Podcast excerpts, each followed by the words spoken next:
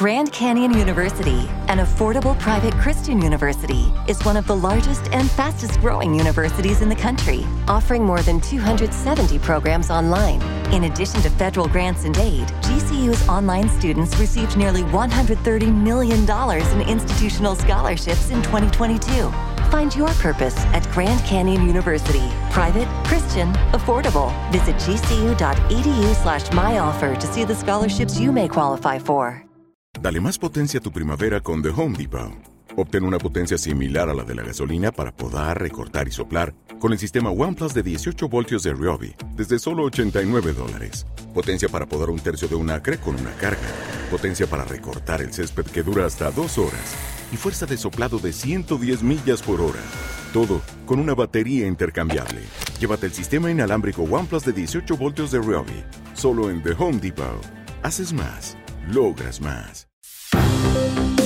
Muy buenos días para los oyentes de Mañanas Viva. En las noticias nacionales, disidencias de alias Iván Mordisco dicen que diálogos con el gobierno empezarán el 16 de mayo. El autodenominado Estado Mayor Central Principal Disidencia de las Antiguas FARC, grupo que tiene como cabecilla a Iván Mordisco, anunció este domingo que se instalará oficialmente la mesa de diálogo de paz con el gobierno de Colombia el próximo 16 de mayo. Así lo anunciaron en la Casa Roja en el departamento del Caquetá en un multidinario evento al que asistieron organizaciones campesinas indígenas y afro, y en el que los cabecillas de esta disidencia afirmaron su voluntad de paz en Colombia tras una semana reunidos en la que acercaron posturas y diferencias, una línea de acción conjunta para el proceso que están prontos a arrancar con el Estado colombiano. Nuestro empeño hacia la paz voluntad, expresaron esa voluntad paz con el pueblo.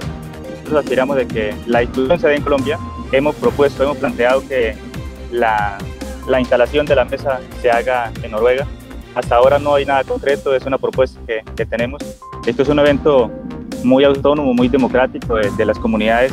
Les decía que es natural que ellos tengan las inquietudes frente a lo que se está dando por cuanto son los que han vivido en carne propia las consecuencias de guerra en todos los territorios. Por el momento el gobierno no se ha pronunciado al respecto, pero la guerrilla ha puesto sobre la mesa la posibilidad de que la negociación se lleve a cabo en el Oslo. De hecho, estaba previsto el acompañamiento de una delegación del gobierno en este evento que finalmente fue cancelado.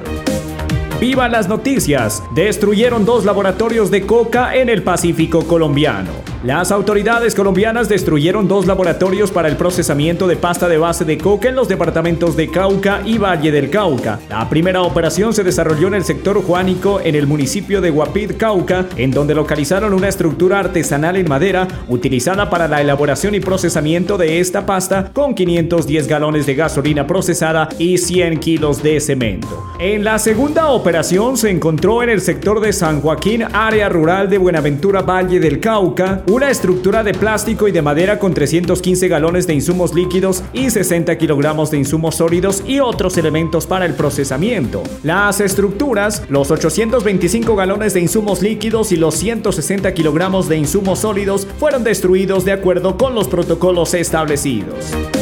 En otras noticias, 5 muertos y 15 heridos por un rayo en el Tambo Cauca. Tarde trágica en la vereda Loma Larga, sector de Quilcaced en el Tambo, luego de que un rayo cegara la vida de 5 personas que observaban un partido de fútbol. La emergencia sucedió en la tarde de este sábado 15 de abril cuando la comunidad participaba en esta actividad. En ese momento se registró la descarga eléctrica cuando muchas personas pretendían refugiarse en un árbol cuando empezó una tempestad seca. Nos encontramos en un campeonato donde habían más o menos por ahí 500 personas. Cayó ese, ese trueno y eh, ya sucedió esto. En total, 19 personas terminaron afectadas por este fenómeno climático. Luego de esta situación lamentable, se confirmó que cinco ciudadanos ya no registraban signos vitales. Entre las víctimas mortales hay un menor de edad, un hecho muy doloroso para la comunidad de Quilcaced, ubicada en el sur del municipio, indicaron personas en los hechos. La comunidad fue, fue muy diligente en el momento y fueron ellos mismos quien de forma inmediata en carros particulares, en, algunas motos, trajeron a todos los heridos hasta, hasta la cabecera municipal. 15 personas lesionadas, entre ellos 5 eh, menores de edad, 10 personas adultas. Eh, recibieron atención inicial en la institución y dadas las complicaciones de salud, eh, fueron remitidos a nivel superior de atención en la ciudad de Popayán de ellos hay una paciente adulta femenina que se encuentra en estado eh, crítico. Posteriormente, y gracias al trabajo de las autoridades locales, se confirmó que las víctimas mortales respondían a los nombres de Ismael Edilber López Carvajal, de 43 años de edad, Jorge Meneses Reyes, de 33 años de edad, José Anuar Chito Llante, de 28 años de edad, Andrés Daza Córdoba, de 16 años, y Wilder Flores Peña Fiel.